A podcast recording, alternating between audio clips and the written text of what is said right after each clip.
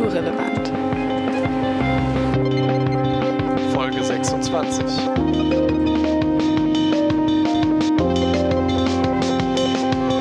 Heute Videospiele und Netzkultur. mit Musik Von der Leipziger Punkband Dino Lady.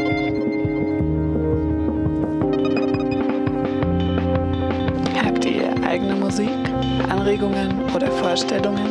Dann schreibt uns gerne auf kulturrelevant.ost-passage-theater.de. Guten Abend und herzlich willkommen, liebe Zuhörerinnen und Zuhörer, zu einer weiteren Folge von Kulturrelevant, dem Radiotalk des Ostpassage Theaters.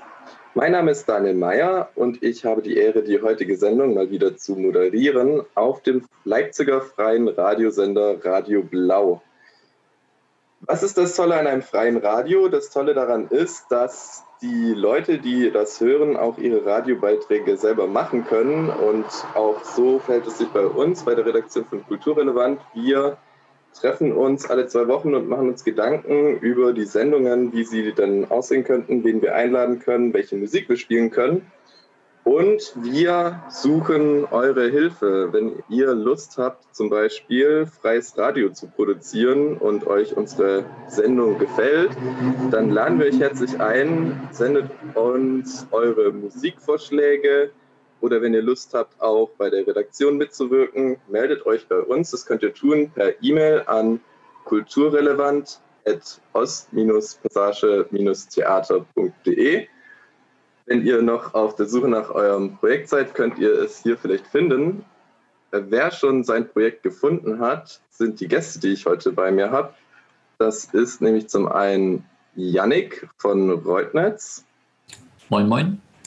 und Richard sowie Zenker von Rot X Blau. Guten Abend. Hallo. Moin.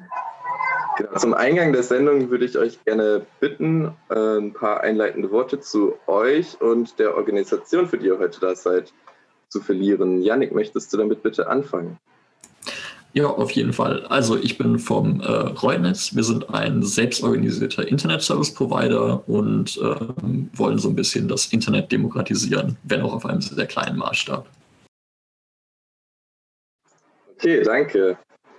Und Rot X Blau, wer seid ihr denn? Ähm, ja, wir sind im Prinzip ein junges Spieleunternehmen. Äh, wir kommen eigentlich aus der Kultur, äh, haben uns da auch kennengelernt in einem Verein, in dem wir äh, seit vielen Jahren tätig sind ähm, und haben uns da schon immer mal äh, gewünscht, zusammen Geld zu verdienen. Und das, was wir jetzt machen, ist im Prinzip uns diesen Wunsch zu erfüllen.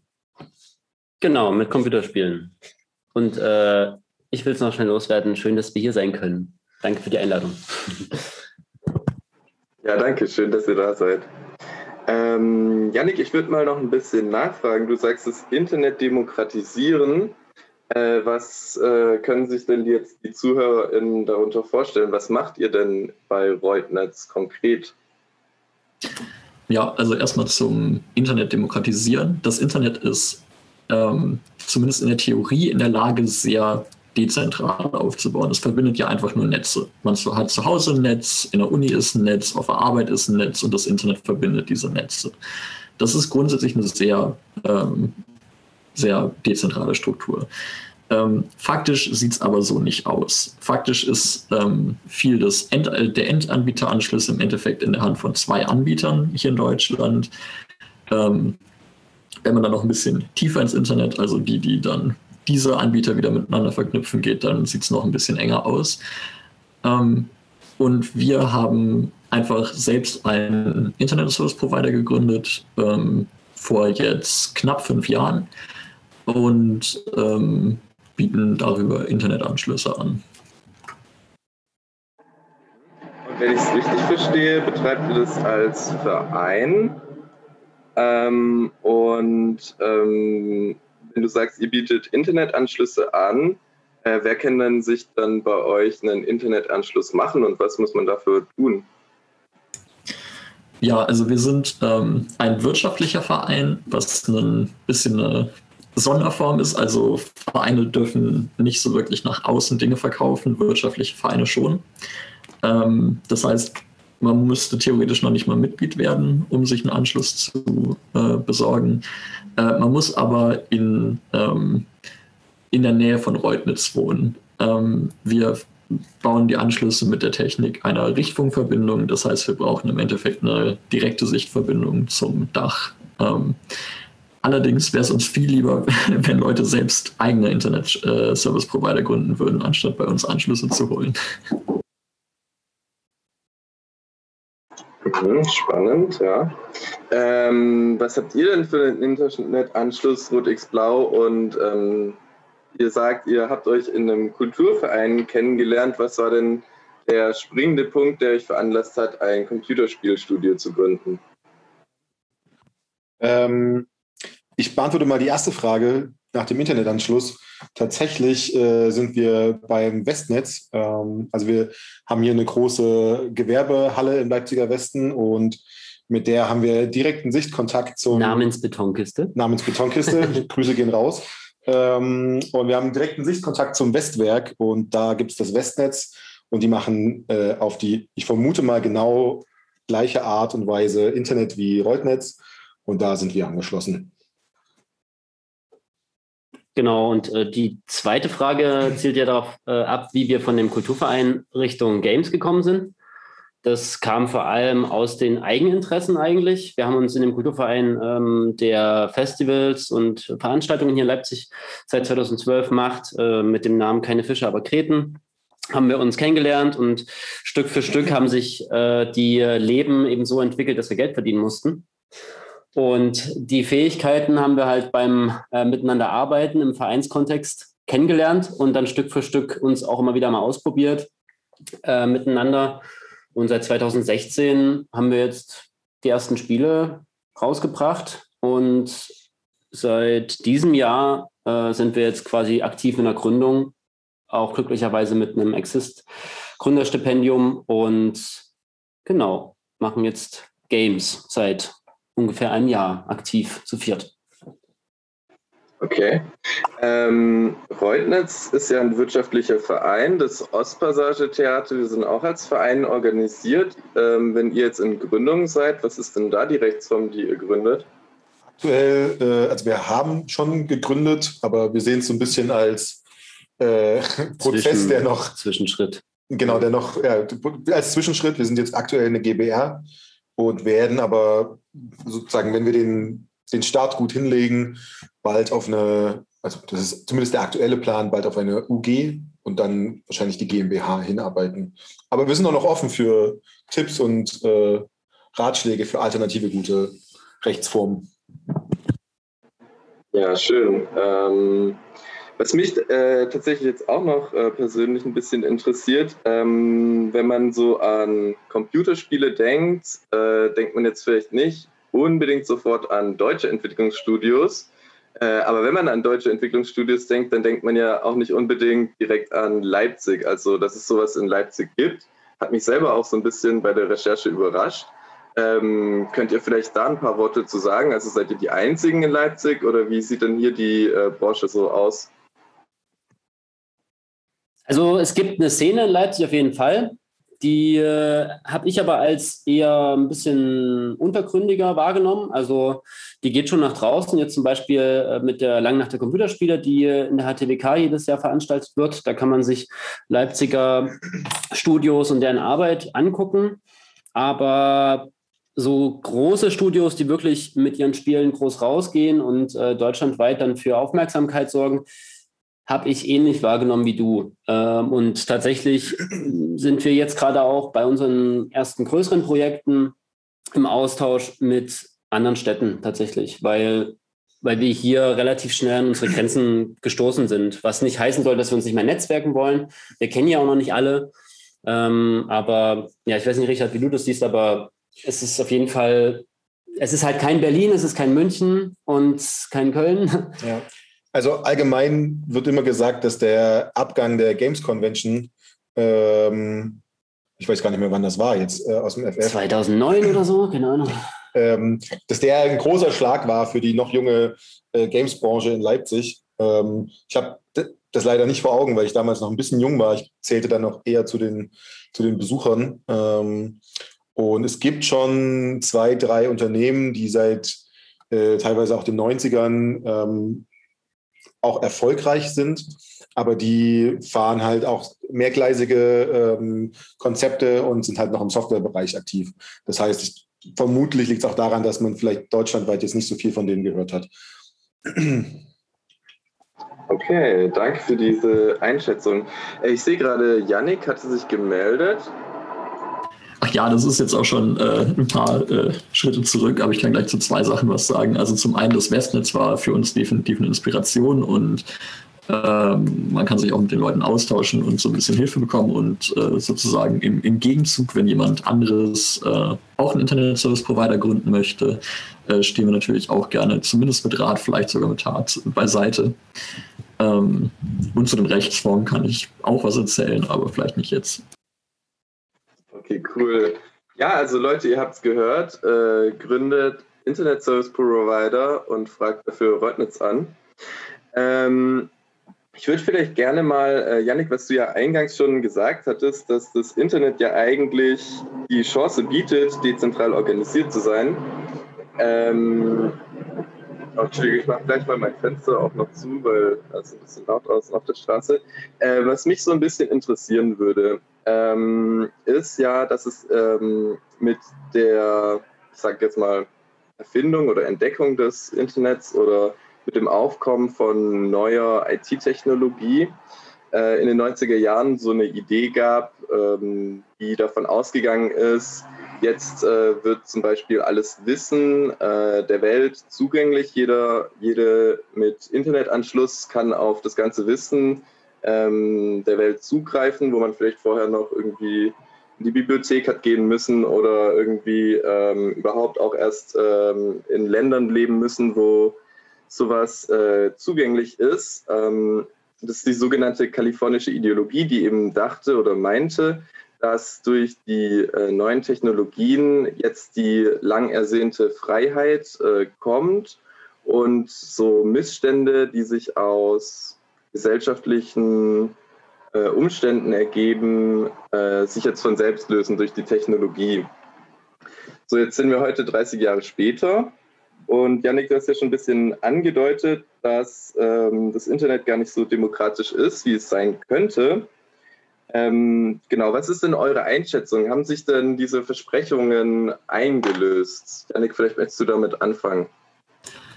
Also äh, die Versprechung, dass jeder auf alles Wissen zugreifen kann, die hat sich auf jeden Fall eingelöst. Wir haben die Wikipedia. Ähm, sowas in der Richtung gab es vorher noch nie. Ich, ähm, ich erwische mich hin und wieder mal bei dem Gedanken, wie ich versuchen würde, überhaupt an irgendwelche Informationen zu kommen ohne Internet. Das ist, ähm, das ist kaum noch vorstellbar oder das ist wahnsinnig umständlich. Also tatsächlich, wie du es äh, gesagt hast, man müsste tatsächlich in eine Bibliothek gehen und dann darauf verwendet man dann locker eine Stunde auf eine Information, die man heutzutage in irgendwie zwei Minuten kriegen kann.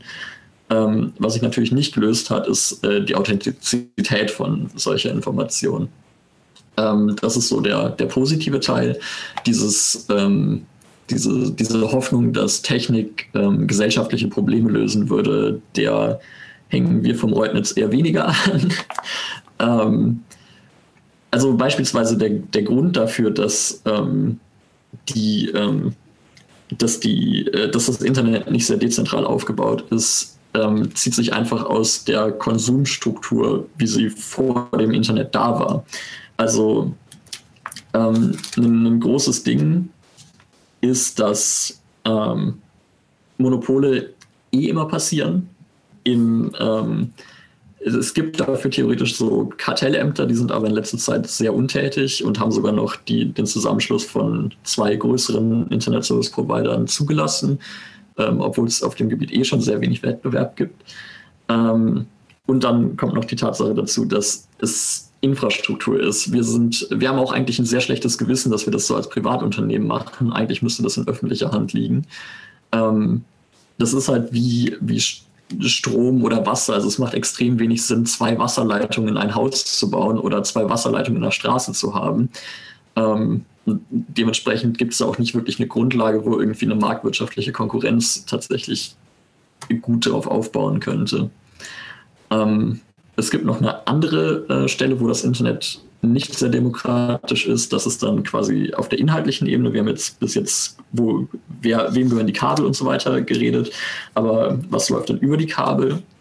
Da ist nämlich auch der Punkt, dass extrem viele Dienste, äh, extrem viel der Internetnutzung passiert über sehr große Dienste, die einzelnen großen Firmen gehören. Das müsste nicht sein, aber auch das ergibt sich wiederum aus der ähm, umliegenden Struktur, der gesellschaftlichen Struktur, und zwar äh, konkret mit DSL. DSL ähm, hat Bandbreitenprobleme und hat insbesondere die so aufgeteilt, dass es deutlich einfacher ist, Dinge aus dem Internet zu holen, als Dinge ins Internet zu tun. Und das bedeutet, dass es vorteilhaft ist, wenn es einzelne große Dienste gibt, die die Sachen dann an die Leute verteilen, die sie sich schnell holen können und man dann einmal nur an diese Dienste die Sachen schicken muss und sie von da aus dann eben weiter verteilt werden, weil man selbst kann ja nicht so gut Dinge verteilen. Also man könnte die nicht direkt an alle Leute verteilen. Ähm, und das begünstigt halt eben solche Strukturen. Und der Grund, warum diese Aufteilung passiert ist, ist, weil die Leute halt eben auch schon vorher eher konsumiert und weniger produziert haben. Und ja, wenn das ein bisschen anders aussehen würde, würde vielleicht auch diese, der kalifornische Traum äh, ein bisschen wahrer werden. Aber ich denke, es ist extrem schwierig, so zu tun, als könnte man Technik und Gesellschaft so trennen. Das ist äh, sehr eng verknüpft.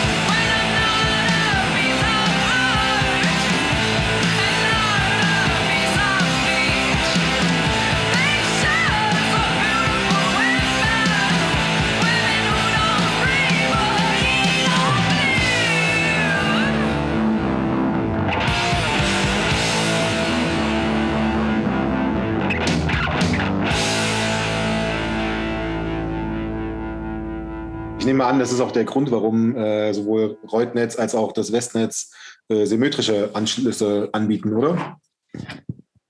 Äh, ja, exakt. Also wir bieten symmetrische Anschlüsse an. Das heißt, man kann genauso schnell Sachen ins Internet schieben wie aus dem Internet holen.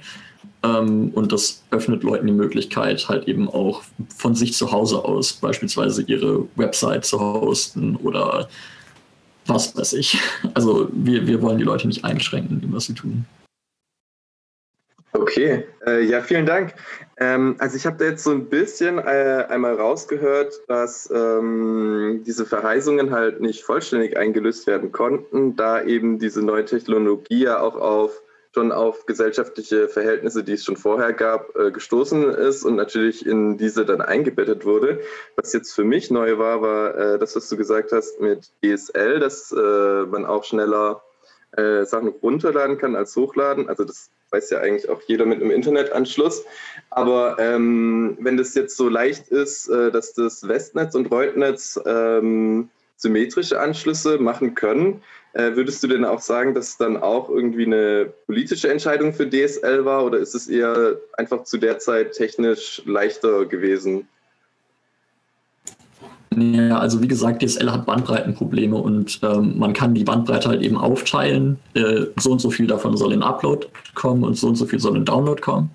Und da wurde sich halt eben entschieden, dass mehr in Download kommen soll als in Upload. Also es ist keine politische Entscheidung, sondern es ist eigentlich sogar eine äh, korrekte wirtschaftliche äh, oder auch kundenfreundliche Entscheidung, weil die Leute halt eben mehr runterladen, als sie hochladen im Allgemeinen.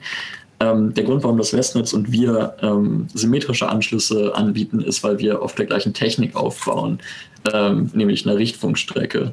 Ähm, die ist inhärent symmetrisch. Ähm, das ist bei DSL eben nicht so. Das ist eine potenziell asymmetrische Technik. Der Grund, dass wir DSL haben, das ist ein politischer Grund. Ähm, es gab vor langer, langer Zeit den Plan, Deutschland mit Glasfaser zu versorgen. Glasfaser wiederum ist eine inhärent symmetrische Technologie. Ähm, der wurde dann aber sein gelassen. Stattdessen wurde weiter Kupfer verlegt, weil der Bundeskanzler einen Freund hatte, der Kupfer verlegt hat. Und ähm, an dem Zustand hat sich halt eben weiter nichts geändert. Und es ist halt tatsächlich so, dass DSL-Internet läuft über halt einfache Kupferdrähte, wie, wie man das, keine Ahnung, vom Basteln kennt. Das ist, das ist nichts. Das ist einfach nur ein, man nennt es Klingeldraht, ein bisschen abfällig.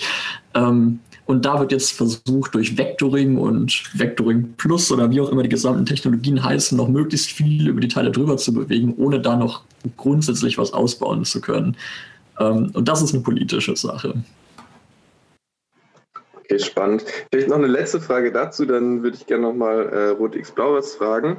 Ähm, wenn das jetzt sozusagen ähm, eine politische Entscheidung war, Kupfer zu verlegen, wie sieht es denn in anderen Ländern aus, als zum Beispiel in Europa, bei in den Nachbarländern Deutschlands oder vielleicht auch, keine Ahnung, in Japan oder USA? Weißt du da was, Janik? Oh, Entschuldigung, ich dachte, die Frage ging an Rot X Blau. Ähm, also Nein, also im Detail weiß ich es nicht. Ich weiß, dass in Osteuropa deutlich bessere Anschlüsse äh, tendenziell vorhanden sind, weil ähm, die halt einfach Glasfaser verlegen. ähm, die, die verlegen die auch notfalls oberirdisch. Ähm, ich weiß, dass in Deutschland das Mobilfunknetz richtig schlecht ist. Also richtig schlecht.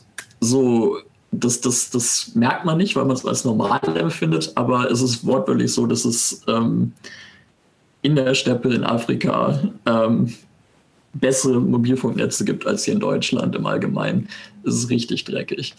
Ähm, ja, es gibt ein paar Länder, die Glasfaser verlegen, aber ja, Deutschland ist sehr dicht besiedelt, da würde es sich sehr gut lohnen, Infrastruktur zu verlegen. Mhm. Wobei, man, wobei man ja jetzt auch äh, zur Ehrenrettung der Telekom sagen muss, man sieht jetzt immer häufiger, ähm, da sind sie sehr stolz draus, äh, drauf, ganz offenbar, diese, diese, die, die, die Internetkästen offenbar, du kannst das bestimmt besser äh, einschätzen, wo dann groß draufsteht, Glasfaser Insight, holen Sie sich jetzt Ihren schnellen äh, Internetanschluss. Ähm, ich weiß zwar nicht, ob, das, ob da jetzt eine Wende stattgefunden hat, aber äh, da muss ich dann doch immer mal drüber schmunzeln, wenn ich dran vorbeilaufe ja, um der Telekom die Ehre direkt wieder zu nehmen. Äh, das Einzige, was sie machen, ist, ähm, sie verlegen bis zu diesem Kasten Glasfaser, was relativ einfach ist, weil die da eh leere Rohre haben, wo man dann einfach nur statt des Kupferkabels, das vielleicht vorher drin lag, oder vielleicht liegt da schon seit Jahrzehnten ein Glasfaserkabel drin. Glasfaser ist eine sehr alte Technologie, das ist nichts Modernes. Ähm, bis zu diesem Kasten legen sie Glasfaser und dann versuchen sie den Rest der Strecke zu den Leuten halt eben wieder über diese dreckigen Klingeldrähte zu machen. Und das ist dann dieses Vectoring Plus und das verkaufen sie dann irgendwie als Glasfaser. Das ist kein Glasfaser. Ja, schönen Dank. ja. Äh, ja, spannend. Ähm, genau, kommen wir vielleicht nochmal zurück zu dieser Idee, eben mit äh, neuer Technologie ähm, bieten sich Möglichkeiten, Gesellschaft zu verbessern, zu demokratisieren. Äh, Rot X Blau, ähm, wie seht ihr das denn jetzt vielleicht sogar auch im Blick auf die Game-Branche? Also wo sind da, äh, was gerade bei Computerspielen, wo sind da Potenziale oder vielleicht auch Schwierigkeiten? Ähm, das ist eine gute Frage. Äh, ich glaube, wenn wir es jetzt aus dem Alltag beantworten sollten, ähm, müssten wir wahrscheinlich sagen, dass Open Source da eine gute Rolle spielt oder eine wichtige Rolle spielen könnte. Ähm, uns schrecken proprietäre äh, Angebote immer ein bisschen ab. Ähm, wir sind da auch so bei, bei Zoom. Das kommt direkt nach einer Zoom-Konferenz, wird das wieder äh, schnell vom Rechner entfernt und ähm, wir nehmen dann eben einen Open Source Pendant und versuchen auch in unserer täglichen Arbeit eigentlich auf ähm, selbst gehostete Open Source Angebote äh, zurückzugreifen. Also wir nutzen Open Project äh, für die Projektverwaltung, wir nutzen eine Nextcloud äh, jetzt hört es bei mir schon auf. Ähm, ja, so halt, ne? Also ah, ja. unsere Game Engine ist auch eine Open Source und äh, ist halt nicht Unity, ähm, sondern ist halt eher so eine Art Unity-Clone, der halt noch ein bisschen besser ist. Ähm, genau, das heißt, wir versuchen es, aber der Nachteil von Open Source Software ist halt, dass da oft, also äh, der Nachteil, also das ist eigentlich ein Vorteil, aber wenn man damit arbeiten will, also für den Business Case, äh, sag ich jetzt mal, ist es ein Nachteil, weil halt oft in, in großen Anführungszeichen nur eine Community dahinter steckt, ähm, die, die das Projekt voranbringt. Und das geht halt einfach damit einher, dass Komfortfunktionen, also wenn du jetzt Google Drive mit äh, Nextcloud vergleichst, ist das einfach ein, bisschen was anderes. Und äh, da kann ich schon verstehen, dass viele Menschen den Komfort nutzen wollen, zumal es ja auch kostenlos ist. Ähm, und äh, ja, eben nicht auf eine Open-Source-Lösung zurückgreifen wollen. Und in der Game-Szene, also jetzt zum Beispiel in, in, in, im mitteldeutschen Bereich, wo wir jetzt ein bisschen vernetzt sind, da merkt man das auch, dass die Leute eben gucken, okay, wir müssen effizient arbeiten, wir können jetzt nicht ewig viel Zeit äh, da reinstecken, unsere Prozesse zu optimieren. Deswegen greifen viele dann eben doch lieber auf die bekannten Lösungen zurück. Also sei das halt eine, eine, eine Engine, die proprietär ist und ein bisschen Geld kostet oder aber auch die Projektmanagement-Software, die Kommunikationssoftware oder andere Sachen. Ja, das ist die technische Seite und die inhaltliche Seite, was, was ich da jetzt auch bei deiner Frage rausgehört habe, ist ähm, sehr schwierig zu beantworten. Also wir haben ja auch gerade ganz gut den Inhalt äh, des Internets umschifft, äh, weil die Demokratisierung, äh, damit ich kurz einen Kommentar noch dazu ablassen kann, äh, fühlt sich ja manchmal eher äh, rückläufig an seit dem Internet, anstatt äh, fortläufig. Und das ist bei Spielen, ich weiß nicht, also äh, ich, wir kämpfen noch sehr darum, dass, dass Spiele einen, einen, einen größeren Mehrwert haben. Ich habe das Gefühl, der Markt ist äh, in erster Linie auf Entertainment ausgelegt. Alles, was reizt und Aufmerksamkeit generiert, das ist genauso wie im Internet. Da geht es gar nicht mehr um große Inhalte, sondern wirklich um Aufmerksamkeit. So wird da auch äh, bei den meisten Studios gedacht und entwickelt. Äh, das bringt halt am meisten Punkte, also am meisten Geld, am meisten Fame. Und das ist dann die Orientierungslinie. Und äh, das ist eben auch unser Anspruch, da ein bisschen den Diskurs mehr zu wecken und zu sagen, wir versuchen natürlich ein Entertainment-Produkt, wie man so sagen muss, zu schaffen. Aber auf der anderen Seite wollen wir uns trotzdem auch mit unserer Gesellschaft auseinandersetzen.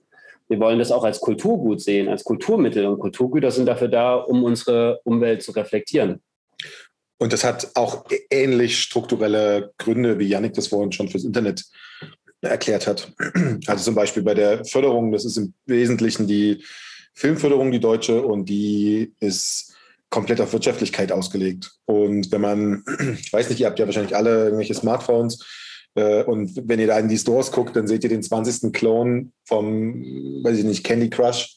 Ähm, und da ist einfach wahrscheinlich auf den ersten Blick nicht viel dabei, wo man sagt, boah, das sieht wirklich spannend aus, sondern das sind Spiele, die eben darauf getrimmt sind, Geld abzuwerfen, möglichst schnell, möglichst viel. Und äh, ja, das äh, für uns macht das so ein bisschen die, die Stores dann uninteressant. Und das ist natürlich vor allem im mobilen Bereich ein, ein Problem, Ähm, aber wenn man so jetzt andere Thematiken mit reinnimmt, ähm, Lootboxen äh, etc., dann ist das natürlich auch im, im PC- oder Konsolenbereich mittlerweile ganz groß. Also ja, es ist ein, ist ein Thema, ähm, was, glaube ich, ziemlich heiß diskutiert wird, auch immer noch.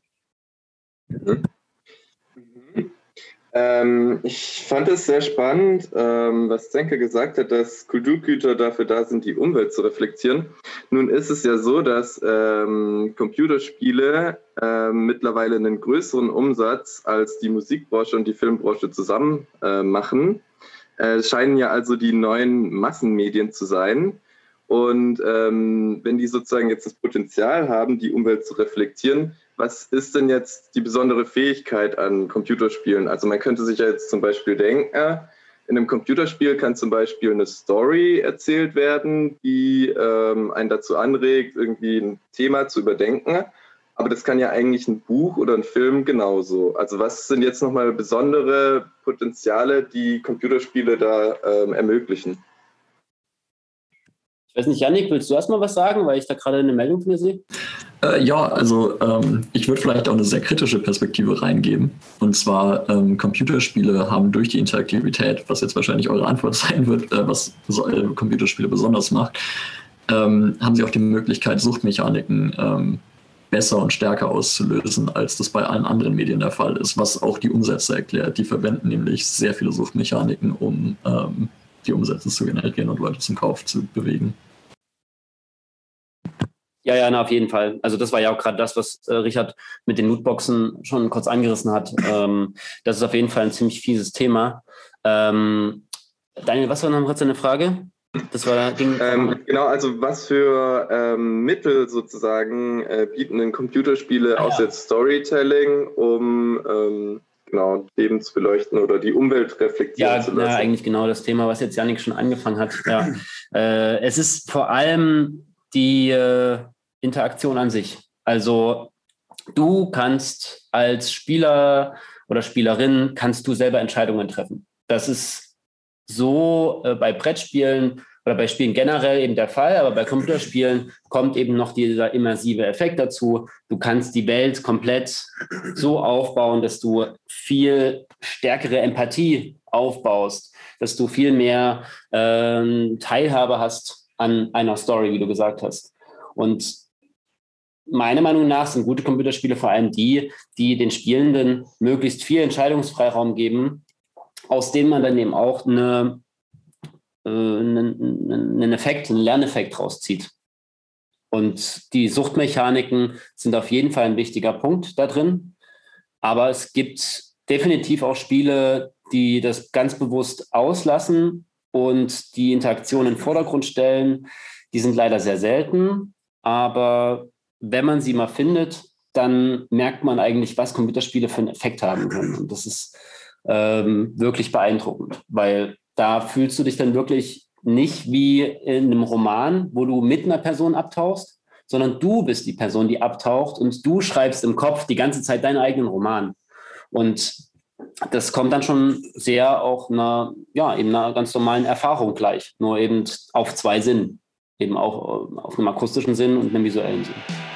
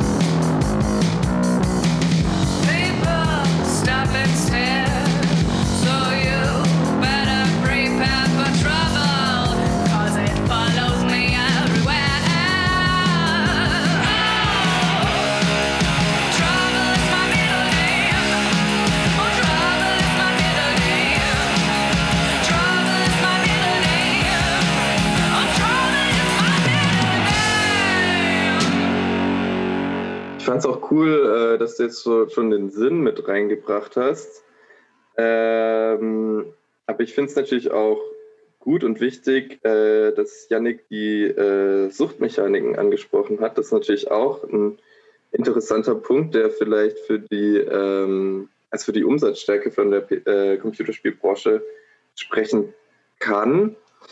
Ähm, genau, aber jetzt mal auch auf die Sinne oder vielleicht auch den Umgang vielleicht mit diesen Sinneseindrücken, was ja zum Beispiel auch Sucht sein kann oder eben auch wie in der Gesellschaft dann mit solchen äh, Mechanismen umgegangen wird. Äh, darauf mal geschaut. Ähm, wenn wir davon ausgehen, dass eben neue Technologie auch äh, sowas verändert, zum Beispiel wie Sinne äh, eingesetzt werden, ähm, oder vielleicht auch wie über Gesellschaft gedacht wird. Was würdet ihr denn sagen, äh, hat sich denn jetzt in den letzten 20, 30 Jahren durch die ähm, äh, IT-Technologie äh, am stärksten verändert? Also zum Beispiel jetzt in wie die Menschen ihre Sinne einsetzen oder ähm, wie die Menschen über Welt denken, wie sie ihre Umwelt reflektieren. Also, mir fällt da als erstes, ich ist jetzt völlig unsortiert, ähm, so, eine, so eine Verkürzung der Aufmerksamkeitsspanne ein. Ähm, das ist jetzt nicht internetspezifisch, aber schon IT, äh, also Smartphones ähm, und digitale Medien. Digitale Medien, ähm, dass hm. die Leute, dass die Menschen ähm, würde mich da, glaube ich, auch einbeziehen. Äh, es ist total schwer, dem zu widerstehen, ähm, dieses, dieses Gerät, was einfach zum Mittelpunkt äh, eines Lebens geworden ist. Da ne? ist alles drauf, vom Kalender, die Mails, die Kommunikation und so weiter und so fort, ähm, da mal wegzukommen. Und der andere Punkt ist, glaube ich, durch die Globalisierung der Kommunikation und auch der Medienwelt einfach so eine Überforderung. Und das merkt man ja jetzt auch in der Pandemie schon wieder sehr stark, dass ähm, es unglaublich schwer fällt zu differenzieren zwischen, ja, zwischen Informationen und ja, man kann auch dann, ne, das, also Fake News äh, kam ja nicht, kommt ja nicht von ungefähr und ja, also das fällt mir da als erstes ein, wenn ich daran denke. Ich weiß nicht, wie es bei dir ist, Zenker. Ich weiß nicht, Yannick, ähm, du meldest dich, oder?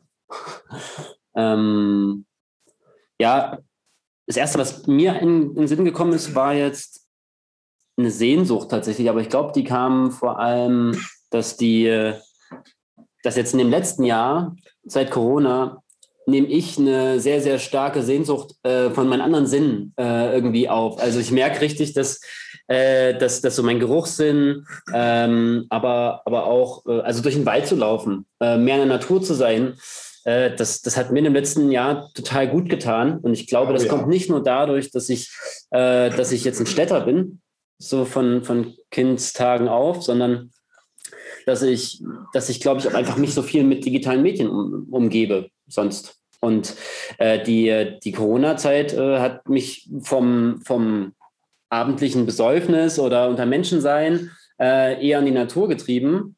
Und das, das, das hat mir nochmal gezeigt, dass das ein ganz großer Teil ist, den, den ich eigentlich total interessant finde und der mir auch ganz gut tut, den ich, äh, den ich richtig vermisse, so wenn ich dann wieder in, mein, in meine Bildschirmwelt abtauche und arbeite, Informationen aufnehme, mich unterhalte, genau, konsumiere, einkaufe.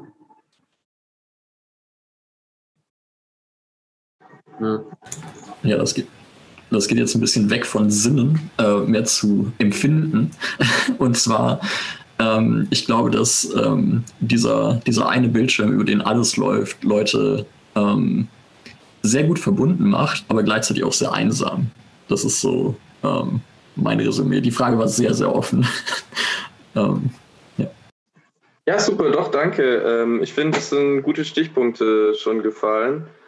Ähm, ich fand auch spannend äh, den Aspekt, den Richard meinte mit ähm, genau auch diese Ununterscheidbarkeit zwischen Fake News und Fakten. Also irgendwie Bilder zirkulieren und bekommen Eigenleben. Äh, das ist ja vielleicht auch das, was äh, du, Yannick, vorhin meintest mit dieser mangelnden Authentizität im Netz. Ähm, eine Frage, die ich mir jetzt zum Beispiel notiert habe noch, ähm, auch während unseres Gesprächs jetzt gerade, vielleicht auch wieder an Yannick gerichtet, ähm, weil du ja erzählt hast, ähm, wie rückständig die ähm, Internetinfrastruktur in Deutschland ist, ist mir währenddessen eingefallen, dass ähm, zum Beispiel, genau, dass es ja äh, Raumfahrtsunternehmen gibt, zum Beispiel SpaceX, aber auch einige andere, äh, die jetzt ähm, aktuell, ähm, auch jetzt schon äh, im Moment, äh, Satelliten ins All schießen, um äh, satellitengestütztes Internet anbieten zu können. Vor allem eben auch in Gegenden, äh, die jetzt noch kein ähm, Glasfasernetz oder Kupferdrahtnetz verlegt haben ähm, also eher so in ähm, sogenannten Entwicklungs- und Schwellenländern wollen die damit Internet anbieten. Ähm, was hältst du denn davon? Also zum einen halte ich von dem Typ nicht so viel. Der Typ ist zufälligerweise oder seine Eltern sind zufälligerweise nach äh, mit Ende der Apartheid aus Südafrika abgehauen und dann nie wieder zurückgekehrt. Ein Schelm, wer Böses dabei denkt. Ähm, und auch von der Technik halte ich nicht so viel. Das treibt hauptsächlich das Kessler-Syndrom voran. Kann man sich mal den Wikipedia-Artikel durchlesen, wenn man äh, eine, eine weitere schöne Zukunftsperspektive haben möchte. Ähm, das skaliert einfach nicht. Also es gibt schon lange Satelliten-Internet, das ähm, für wenige Leute in entle entlegenen Gegenden oder mitten auf dem Ozean verwendet wird. Also für Arktisforschung oder halt, wie gesagt, für den Ozean, weil da, da kann man keine Masten hinstellen. Glasfaser verlegen ist extrem billig. Das Zeug ist, ähm, das ist ja noch nicht mal Metall. Also das ist halt, das ist extrem billig. Und ähm, ich, ich halte es einfach nicht für eine gute technische Lösung, so in Orbit zu funken. Und die, die können das auch gar nicht von der, von der Menge her ähm, leisten. Also ähm, wenn man so Funk hat, dann ist es sehr gut, nicht zu weit zu funken, weil man dann mit allen anderen Leuten, die auch in diesem Umfang sind, ähm, stört, sich gegenseitig stört. Und deshalb gibt es halt eben nicht den einen Mobilfunkmast, der in der Mitte von Deutschland steht und wo sich dann alle Leute hin verbinden, ähm, sondern es gibt halt eben viele verteilte. Und dementsprechend macht es für mich sehr wenig Sinn, so Satelliteninternet zu machen. Ähm, danke für deine Einschätzung. Ähm, Richard, ja, bitte. Mich würde mal interessieren, äh, Janik, was deine favorisi favorisierte Lösung für zukunftsfähiges Internet äh, auf der Welt wäre. Also so lokal natürlich auch. Ähm, meine Wahrnehmung ist, dass ähm, die Richtfunktechnik, also wir profitieren ja auch davon, im Kleinen sehr gut funktioniert, aber fraglich ist, wie es im Großen ist. Und deswegen würde mich diese Frage mal interessieren.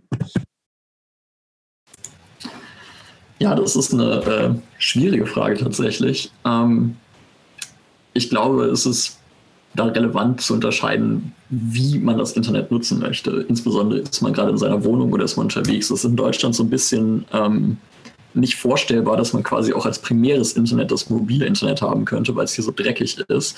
In anderen Ländern läuft das deutlich besser.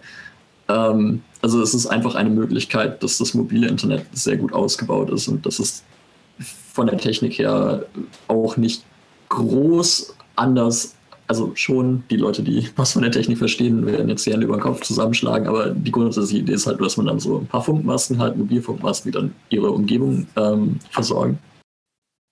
Senker?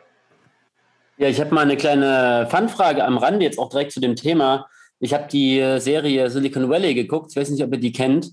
Und da geht es ja um dieses Projekt Pied Piper, wo äh, die, die, die große Vision aufgemacht wird von dem Beavis und Butthead-Macher, dass das perfekte Internet das wäre, wo jeder mit seinem Smartphone, jede Person mit seinem Smartphone quasi äh, seinen eigenen, sein eigener Mast ist, wenn ich es richtig verstanden habe. Und dass dadurch ein komplett äh, gleichberechtigtes Internet entstünde. Janik, also ein bisschen wie so ein Peer-to-Peer-Internet. Ja, ich glaube schon. Ich kann, ich kenne mich da technisch zu wenig aus, aber äh, ist, ist, das, ist das realistisch? Ähm, das ist grundsätzlich nicht unrealistisch für ähm, die letzte Meile. So, also die eine Wohnsiedlung oder was weiß ich, für einen globalen Kontext wird das sehr, sehr, sehr, sehr schwierig. Da hat man ähm, auf vielen Ebenen Probleme. Ähm, ein Problem ist, dass ähm, man muss halt eben sich darüber entscheiden, wer muss jetzt wissen, wer wo im Netz ist und mit wem verbunden. Und diese Information kann man nicht global verschicken, weil dann verschickt man quasi nur noch diese Information. Ähm, das äh, Freifunknetz ist äh, nach dem Prinzip aufgebaut und ähm, da gibt es auch verschiedene, ähm, verschiedene Technikevolutionen quasi und eine der älteren Technikevolutionen hat halt so grob 50 Prozent des Datenverkehrs ist nur, um sich darüber auszutauschen, wer jetzt gerade wo im Netz ist und diese Netze sind nicht gigantisch groß.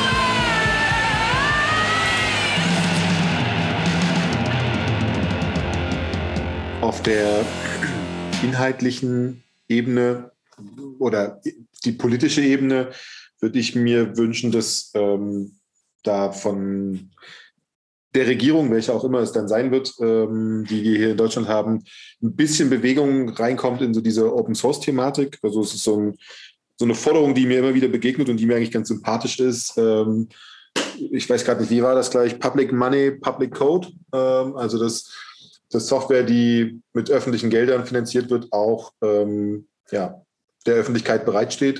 Und ich glaube, damit wäre schon extrem viel geholfen, ähm, weil es einfach eine gute Sache ist. Und ähm, ja, ich glaube, das wäre so was, was man vielleicht so ein bisschen positiv ähm, sich wünschen könnte für die nächste Zeit. Und ähm, der zweite Aspekt ist, was ich immer so ein bisschen mit Sorge betrachte, ähm, worüber wir jetzt aber noch gar nicht geredet haben, ähm, der Datenschutz. Ähm, und da gibt es auch derzeit so ein paar Entwicklungen, ähm, die ich ein bisschen befremdlich finde, ähm, was so mit dem Bundesnachrichtendienst ähm, geht und welche Fähigkeiten er bekommen soll. Und da hoffe ich einfach, dass, ähm, dass wir da nochmal die Kurve kriegen und die, die Akteure, die an der Front kämpfen, ähm, nicht zuletzt der Chaos Computer Club, äh, dass sie Erfolg haben werden. Ja, bei mir ist es vor allem eine Hoffnung, dass, was ist jetzt zwar gerade mit dem BND angesprochen, klar sind die staatlichen äh, Machtinstrumente immer kritisch zu hinterfragen, aber um einiges kritischer sehe ich äh, die, die Monopol die Monopolstrukturen, die Janik vorhin schon angesprochen hat, ja. ähm, auch auf deren äh, Buckeln eben gerade die Milliarden äh, gesammelt werden und äh, das alles, auch die Datenflüsse, die haben wir heute ja gar nicht besprochen, größtenteils über, über den Atlantik halt oder unter dem Atlantik rübergehen. Äh, das heißt, es sind auch alles ähm, relativ eintönige Strukturen. Äh, das ist schön, eintönige ein, Strukturen. Ein, ein, Kollege, ein Kollege von mir hat halt gemeint, ähm, ab dem Moment, als Anfang der, der Nullerjahre das Internet privatisiert wurde, war es eigentlich vorbei. Also da war der große Traum von der Liberalisierung in der digitalen Welt vorbei und äh, die Staaten hätten sich das Internet holen müssen. Ab dem Moment, wo das nicht passiert ist und äh, Google den Freifahrtschein bekommen hat und danach eben die anderen Unternehmen, ab dem Moment ging es ja. eigentlich bergab und wir müssen heute eine Krise nach der nächsten ausbaden, die vor allem damit zusammenhängt, finde ich. Allein, allein die Vorstellung, dass äh, große Internetkonzerne Daten und Profile, wie Janik vorhin auch schon gesagt hatte, äh, Bewegungsprofile von uns haben, mit, mit Daten, die nicht mal, die wir ihnen nicht mal gegeben haben, sondern die sie aus, aus, aus, aus Metadaten abgeleitet haben. Ähm, ich glaube, das würde jeden Menschen auf der Welt erschrecken, wie groß das eigene persönliche Profil ist, was, was im Internet von einem existiert ähm, ist. Und ja, ich würde mal hoffen, dass, also ich hoffe ganz stark, dass da ein bisschen mehr zu einer Sensibilisierung äh, kommt und dass äh, Internetkonzerne viel stärker reguliert werden. Und ich glaube, Yannick meldet sich, der möchte auch noch was sagen. Ähm, ja, ich habe tatsächlich zu allen drei Themen, die angesprochen wurden, was zu sagen. Ähm, und zwar ähm, Public Money, Public Code. Ähm, also Open Source Code funktioniert so, dass einfach irgendwelche Entwickler das, was sie machen, der Öffentlichkeit zur Verfügung stellen, ohne dafür nach Bezahlung oder sonst was zu fragen. Ähm, Andersrum bedeutet es aber auch, dass sie sich nicht in der Pflicht sehen, äh, quasi deine Probleme mit dieser Software zu lösen, sondern sie machen halt eben das, was für sie äh, interessant ist. Ähm, es ist aber durchaus möglich, dass halt eben auch Firmen Open Source Code produzieren. Das, die Godot Engine, die von RotXBlau verwendet wird, ist so ein Beispiel. Das war eine Firma, die privat eine ähm, Engine entwickelt hat und die hat sie dann später veröffentlicht. Blender ist noch so ein Beispiel. Ähm, und es, es ist einfach marktwirtschaftlich viel sinnvoller, so ähm, äh, volkswirtschaftlich, es ist volkswirtschaftlich viel sinnvoller, so Software zu entwickeln, weil es da nicht zwangsweise Parallelentwicklungen gibt. Bei der meisten Software produzieren einfach tausend Studios die gleiche Funktion parallel nebeneinander her und das ist vollkommene Arbeitsverschwendung. Das ist richtig schmerzhaft. Und gerade bei ähm, gerade bei äh, staatlichen oder öffentlichen Instanzen ist es auch sehr seltsam, dass da keine äh, digitale Souveränität angestrebt wird. Also die haben ja, jede Stadtverwaltung hat das gleiche Problem. Das könnten sie gemeinsam lösen, aber stattdessen wird versucht, von irgendwelchen Monopolisten da was einzukaufen. Also da, das sollte sich ändern. Das, das würde, das würde bessere Lösungen produzieren und weniger Geld kosten. Ähm, als sowas mal in der Richtung versucht wurde, das passiert immer mal wieder, aber hier in Deutschland hat dann der Monopolist seinen Hauptsitz verschoben in die Stadt, in der das versucht wurde, nach München. Ähm, und ähm, ja, dann wurde das Projekt auch plötzlich aufgegeben. Sicher kein Zusammenhang. Gut, äh, das zweite war ähm, Staatsmacht und ähm, Internet. Ähm, ich finde, wir sehen hier eine interessante Tendenz, nämlich die äh, Tendenz versuchen, äh, Strafverfolgung abzutreten an private Unternehmen. Also beispielsweise wird jetzt äh, Facebook dazu verpflichtet, ähm, Kommentare auf Rechtsmäßigkeit zu prüfen, statt irgendein Gericht. Ähm, das finde ich sehr fragwürdig. Und auch wir als Internet Service Provider sind da, ähm, werden versucht, häufiger in die Pflicht zu nehmen, nämlich über die sogenannte Vorratsdatenspeicherung, über die dann der Staat auf ähm, zum Beispiel diese Daten, wer wo wann war, über, das, über die Handys. Ähm, bei puren Internet Service Provider, also die nur Internet anbieten, so wie wir, ist es ein bisschen milder, weil wir quasi nur sagen müssen, ähm, wer mit welcher Adresse äh, von uns unterwegs war. Das entspricht ungefähr so, dass wenn man zum Restaurant geht, man seinen Personalausweis erstmal vorzeigen muss. Ähm, in der echten Welt undenkbar, außerhalb von Corona zumindest. Ähm, aber im Internet wird es äh, jetzt zum dritten Mal versucht. Äh, die ersten zwei Male sind vom Verfassungsgericht gescheitert. Ähm, vielleicht schafft die CDU jetzt beim dritten Mal. Ist es momentan noch in Verhandlung.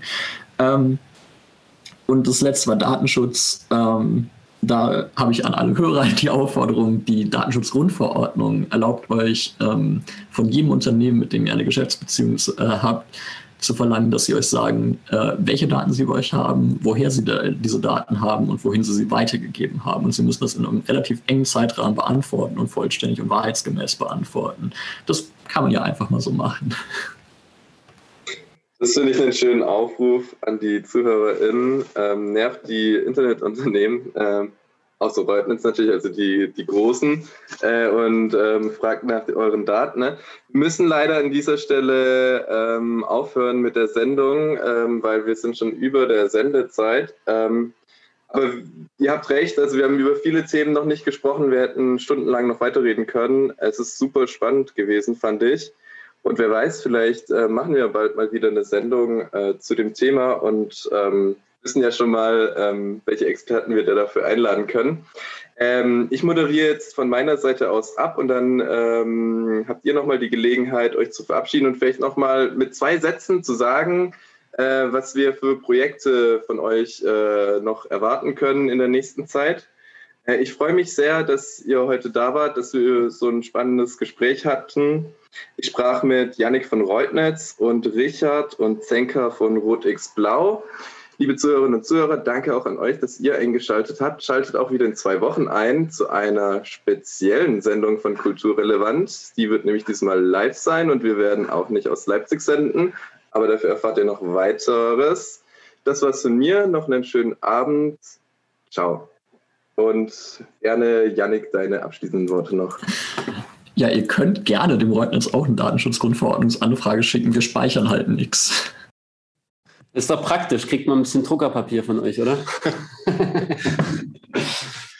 Wir haben auch keine Daten von niemandem.